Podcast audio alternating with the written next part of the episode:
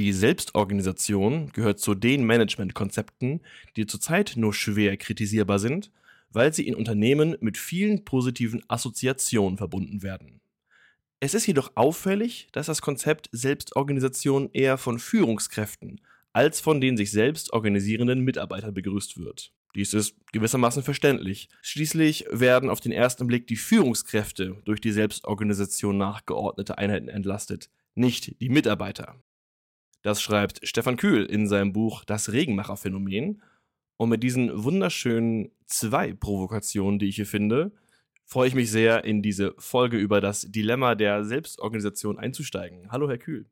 Hallo, Herr Wille. Zum Zeitpunkt unserer Aufzeichnung ist das Buch und damit ihre Aussagen über Selbstorganisation, dass es so, so positiv besetzt ist, dass es nur schwer kritisierbar ist, bereits 22 Jahre her. Trifft das Ihrer Beobachtung nach trotzdem immer noch zu? Ja, klar. also das, äh, das Interessante ist, das Buch ist so alt, das stimmt, das ist richtig. Ist dann in der Neuauflage ähm, vor ein paar Jahren erschienen und das Interessante war, ich habe faktisch so gut wie nichts in diesem Buch geändert. Und äh, diese äh, Welle, die sich damals angedeutet hat, dass man Selbstorganisation gut findet, das ähm, fand ich damals schon auffällig, dass ähm, die Ideologie der Selbstorganisation nicht getrieben worden ist von Mitarbeitern, die gesagt haben, wir brauchen in unserem Team mehr Selbststeuerung und mehr Selbstorganisation, sondern es ist in der Regel als eine Managementkonzeption von oben vorgegeben worden ist. Sie haben schon an anderer Stelle in diesem Podcast gesagt, dass Sie den Begriff Selbstorganisation eigentlich furchtbar finden. Und ich schlage vor, wir behalten ihn trotzdem bei, weil der Begriff der ist, der hier am ehesten geläufig ist. Äh, und vor der Kritik am Begriff oder der Kritik am Konzept sollten wir aber vielleicht zuerst klären, was genau fassen wir jetzt für dieses Gespräch als Selbstorganisation. Das ist sicher unterschiedlich in der Praxis, aber vielleicht können wir eine Art Modell entwerfen. Ja, also ich glaube, um das nochmal zu sagen, was das Problem für uns Systemtheoretiker mit dem Begriff der Selbstorganisation ist, ist, dass ja letztlich jede Organisation selbst organisiert ist. Also die Art und Weise, wie Organisationen als soziales System ausgebildet sind, basiert darauf, dass das nicht durch die Umwelt, zum Beispiel durch eine übergeordnete Organisation oder durch irgendwelche Märkte vorgegeben wird, sondern dass diese Entscheidungen, die in einer Organisation getroffen sind, eigene Entscheidungen sind. Das heißt, jeder Prozess, der in einer Organisation stattfindet, ist in gewisser Art und Weise Ausdruck der Selbstorganisation dieser sozialen Systeme. Wenn man das jetzt ganz kompliziert ausdrücken möchte, dann ist das diese systemtheoretische Terminologie der Autopoiesis, mit dem dieser Gedanke gefasst wird. Kann man aber auch gleich wieder vergessen. Also jedenfalls der, der, der Gedanke, dass Organisationen selbst organisiert sind, ist schon angelegt darin, in dem Moment, wo man sagt, Organisationen sind soziale Systeme. Und im Management-Diskurs wird damit aber was ganz anderes gemeint, nämlich wenn da über Selbstorganisation oder Selbstorganisation, selbstorganisierte Teams gesprochen wird, dann heißt es, es sind bestimmte Einheiten innerhalb einer Organisation, die eben nur noch begrenzt von außen fremd organisiert werden, also eine gewisse Möglichkeit haben, ihre eigenen Prozesse zu gestalten, eigene Entscheidungen zu treffen, eigene Vorgehensweisen zu definieren. Das wird in der Regel im Management-Diskurs unter Selbstorganisation verstanden. Welche Hoffnungen sind es dann, die an selbstorganisierte Strukturen gerichtet werden, wenn man diese Möglichkeiten einräumt, in einem Rahmen sich selbst zu steuern, zu organisieren, ein paar Entscheidungen selbst treffen zu können? Auch so, so die üblichen, die man immer wieder findet, wenn ähm, von Dezentralität gesprochen wird. Also man ist näher an den ähm, konkreten Situationen dran. Die Entscheidungen können besser getroffen werden, weil man mehr Informationen darüber hat. Ganz kurz, also das ist, um das ganz kurz einzufangen, also Dezentralisierung und Selbstorganisation laufen meistens so in dieselbe Richtung. Das ist oder ja ja, also jedenfalls kann man sagen, dass der der selbst der Diskurs über selbstorganisierte Teams ja letztlich die Idee ist, dass auf der untersten Ebene einer Organisation sowas wie grundlegende Prinzipien der Dezentralität sich durchsetzen sollen. Also die Möglichkeit, die Entscheidung nicht oben, sondern unten zu treffen. Deswegen ist ähm, der Diskurs über selbstorganisierte Teams parallel zu betrachten wie Dezentralität, bloß dass eben selbstorganisierte Teams die unterste Einheit einer Organisation sind. Und da ist eben diese Vorstellung, wir haben bessere Qualität der Ergebnisse, weil man näher dran ist an der konkreten Situation, die Mitarbeiter sind motivierter, weil sie eben äh, selbst darüber entscheiden können, ähm, wie sie arbeiten möchten und damit letztlich auch die Effizienz in den Organisationen größer. Und faktisch, was in diesen selbstorganisierten Teams denn zu finden ist, ist äh, letztlich lediglich die Idee, dass man den Vorgesetzten nicht mehr in einem Team drin hat, in Form einer Vorarbeiterin oder in Form eines Teamleiters, sondern dass die Vorgesetzten außerhalb dieses selbstorganisierten Teams angesiedelt sind. Also bei allem Reden über selbstorganisierte Teams ist es ja immer noch so, dass die Hierarchie nicht als Organisationsinstrument verzichtet, sondern es werden lediglich Hierarchieebenen rausgenommen und die Vorgesetzten, die Führungskräfte eben etwas weiter weggezogen und die Teams haben etwas höhere Möglichkeiten zur Selbstgestaltung. Auf den Punkt ähm, komme ich gleich noch. Äh, ich würde gerne nochmal davor die, die Frage vom Anfang nochmal nach vorne holen. Nämlich, wenn wir jetzt, jetzt vor Augen haben, was sind die Hoffnungen, was sind die Prinzipien, wie das faktisch funktioniert, warum ist es dann so, dass Führungskräfte stärker daran interessiert sind, Selbstorganisation einzuführen, als die Mitarbeitenden selbst? Denn es klingt ja erstmal vom Prinzip nicht schlecht, dass auch wenn man, auch wenn es nur ein gewisser Rahmen ist, dass man selbst über seine Möglichkeiten verfügen kann. Was ist der Grund, warum das bei Vorgesetzten anscheinend beliebter ist, denn als beim Team selbst? Also erstmal kann man ja beobachten, das ist damals auch bei unseren Studien rausgekommen, die wir durchgeführt haben, die dann nachher am Ende in dieses Regenmacher-Phänomen reingegangen sind, dass eins der Paradoxe bei der Einführung von Selbstorganisation ist, dass eigentlich alles von diesen Teams gestaltet werden kann, außer der Frage, ob sie selbst organisiert sind. Also es wurde ihnen enorme, enorme Kompetenzen zugestanden, aber sie hatten gar keine andere Möglichkeit, als sich selbst zu organisieren. Das heißt, äh, auch der Einführungsprozess ist häufig schon äh, paradox gewesen, dass nämlich die Mitarbeiter, die einen Vorgesetzten in ihrem Team hatten, sich nicht hingestellt haben und gesagt haben, wir würden doch ganz gerne mal auf den Vorgesetzten verzichten, sondern dass in den Unternehmen, die wir damals untersucht haben, es so gewesen ist, dass es halt einen Trend zur Selbstorganisation gegeben hat und dann von ganz oben gesagt worden ist, übrigens, wir wollen ab jetzt selbstorganisierte Teams haben. Das heißt, das Grundprinzip der Selbstorganisation ist an der Stelle schon außer Kraft gesetzt worden. Es wäre eine sehr spannende rebellische Bewegung gewesen, die quasi als Graswurzelbewegung sagt, wir wollen stärkere Chefs. ja, jedenfalls interessanterweise ist das häufig der, der, der die Tendenz gewesen, dass die Mitarbeiterinnen und Mitarbeiter gar nicht unbedingt euphorisch dafür gewesen sind, sondern dass wir da die Reaktion gefunden haben, naja, warum macht man das eigentlich? Was ist denn das eigentlich gerade wieder für eine Managementmode, auf die wir da reagieren müssen? Ist das wirklich die, die sinnvolle Vorgehensweise? Und insofern würde ich sagen, dass es immer wieder Phasen gibt, in denen Selbstorganisation eine wichtige Rolle spielt und dann eben Organisationen denken, dass das eine effizientere, bessere Form der Organisation ist. Mhm. Ich hatte noch äh, den Gedanken, dass man jetzt als Mitarbeitende nicht unbedingt begeistert ist, wenn die, diese Verantwortung, die richtigen Entscheidungen zu treffen, ausgelagert wird. Man schiebt den Gestaltungsspielraum rüber, der dann Gestaltung genannt wird und nicht Verantwortung, aber faktisch fühlt es sich ja dann wie Verantwortung an, wenn man dann nachher die, die finanziellen Größen verwalten muss und sagen muss, wir wollen jetzt diese Maschine und nicht die und später dann auch in Verantwortung kommt, äh, Dinge zu unterzeichnen, dann ist ja die, die Abwehrreaktion, die ich jetzt antizipiert hätte, um die es geht, ist, dass man einfach sagt, das ist nicht meine verdammte Gehaltsstufe. Das ist nicht mein Job, diese Entscheidung zu treffen. Ist das äh, auch ein Phänomen oder ist es gerade zu viel interpretiert von mir? Die Erfahrung habe ich gar nicht so sehr gemacht, weil, weil es natürlich schon auch so ist, dass es äh, Mitarbeiterinnen und Mitarbeiter gibt, die ähm, auch ein stärkeres Interesse an Verantwortung haben, die sich das häufig auch schon informal genommen haben.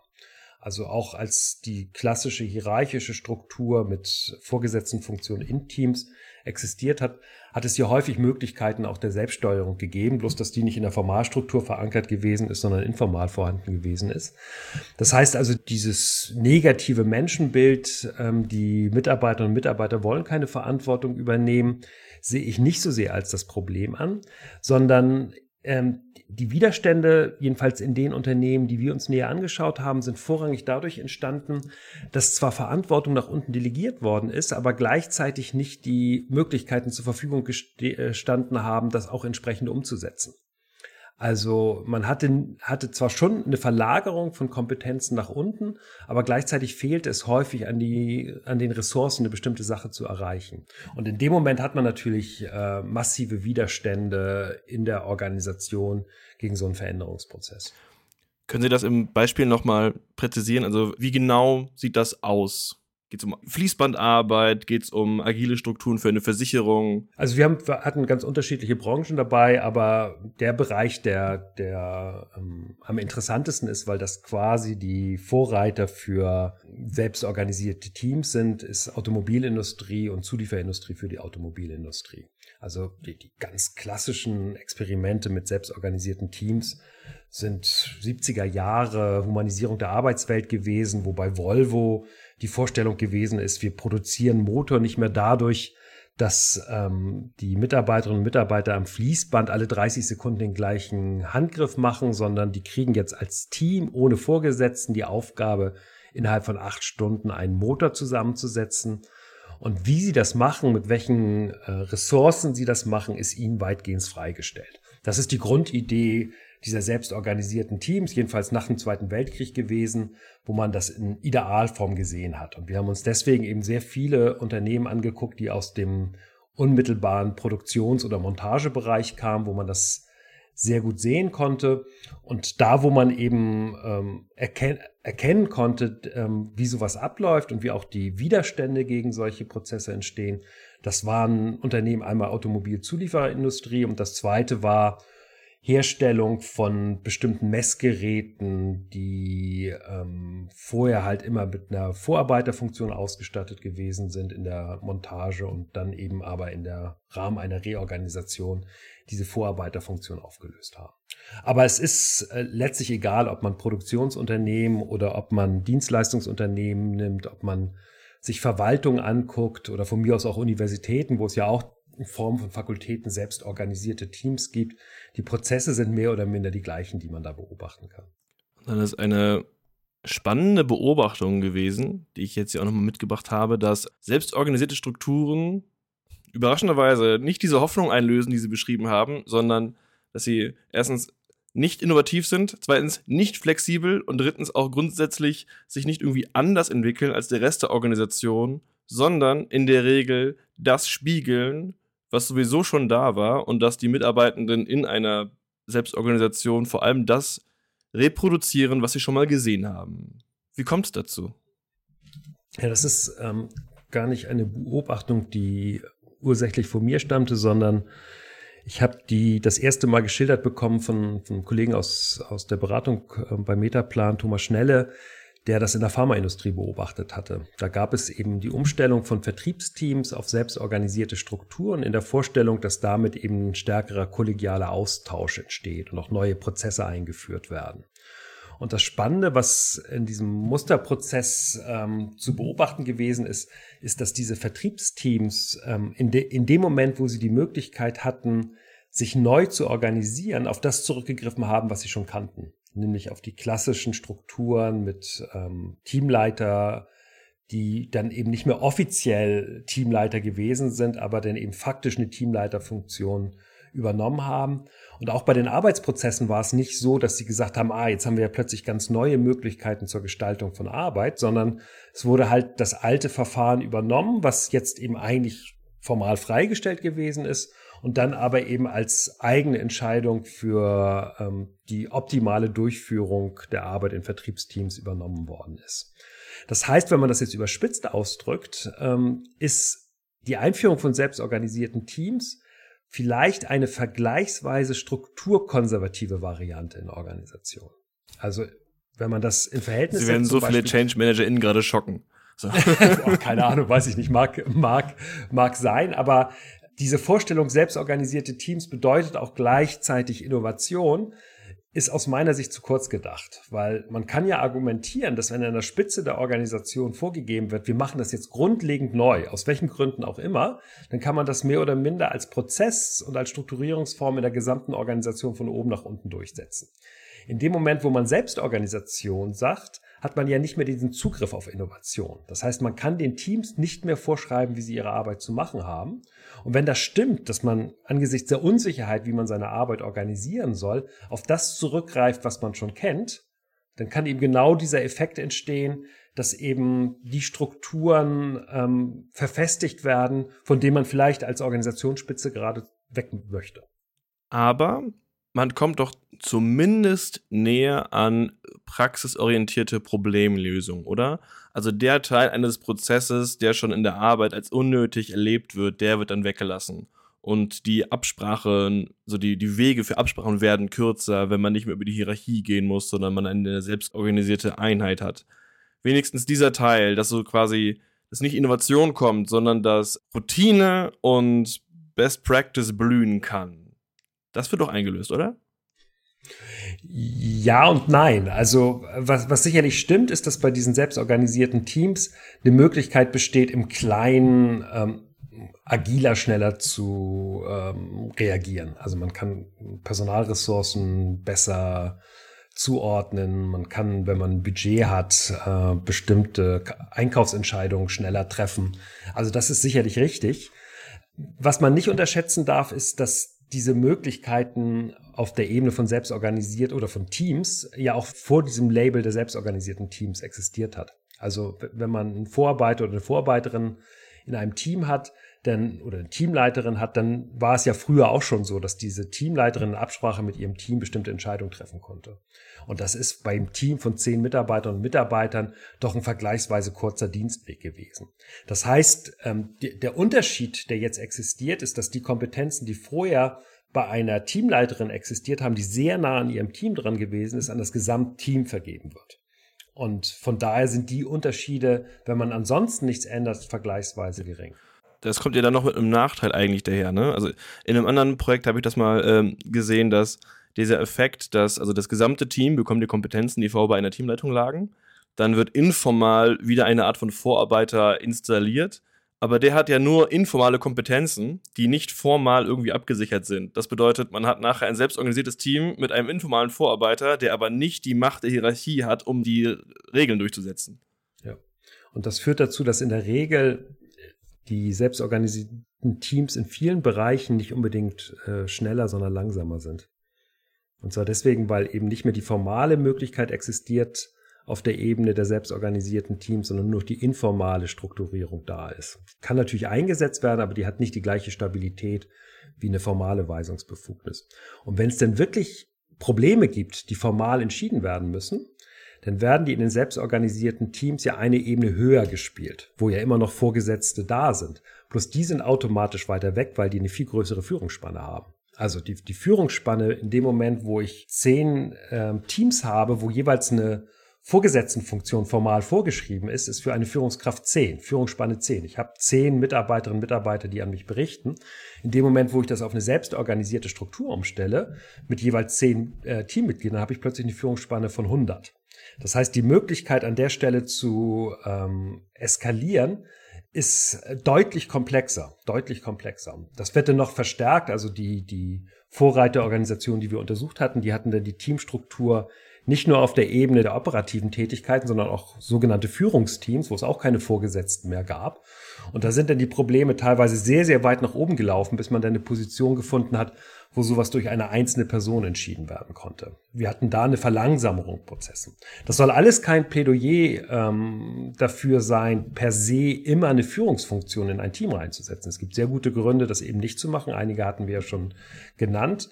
Aber es ist eben erstmal ein Argument gegen die Naivität, mit der selbstorganisierte Teams quasi als ähm, Magic Bullet äh, der Gestaltung von Managementkonzepten mit angesehen wird. Ich würde immer sagen, es hängt sehr, sehr stark davon ab, worum es geht man muss sich sehr genau angucken, was für eine Aufgabe das ist, welche Rahmenbedingungen sind dafür vorhanden. Und da muss man ganz operativ überlegen, will ich eine Vorgesetztenfunktion in einem Team haben oder nicht? Und wenn ich eine Vorgesetztenfunktion haben möchte, mit welchen Machtquellen ist diese Vorgesetztenfunktion ausgestattet werden? Aber diese ganzen Detailfragen der Gestaltung, die werden durch dieses attraktive Label der Selbstorganisation oder der selbstorganisierten Teams häufig weggewischt und aus dem Blickfeld genommen. Stefan Kühl, ganz herzlichen Dank. Ich bedanke mich auch. Mehr zu diesem Thema, zum Beispiel auch mit einer Geschichte darüber, was eigentlich passiert, wenn agile Teams bei ihrer Hierarchie anklopfen müssen und ihre selbstorganisierten Ergebnisse wieder an die Linie anfügen müssen. Das findet ihr jetzt in unseren Show Notes. Da gibt es auch nochmal das Skript zum Gespräch. Mein Name ist Andres Herrenwille. Ich danke fürs Zuhören. Tschüss, bis dann.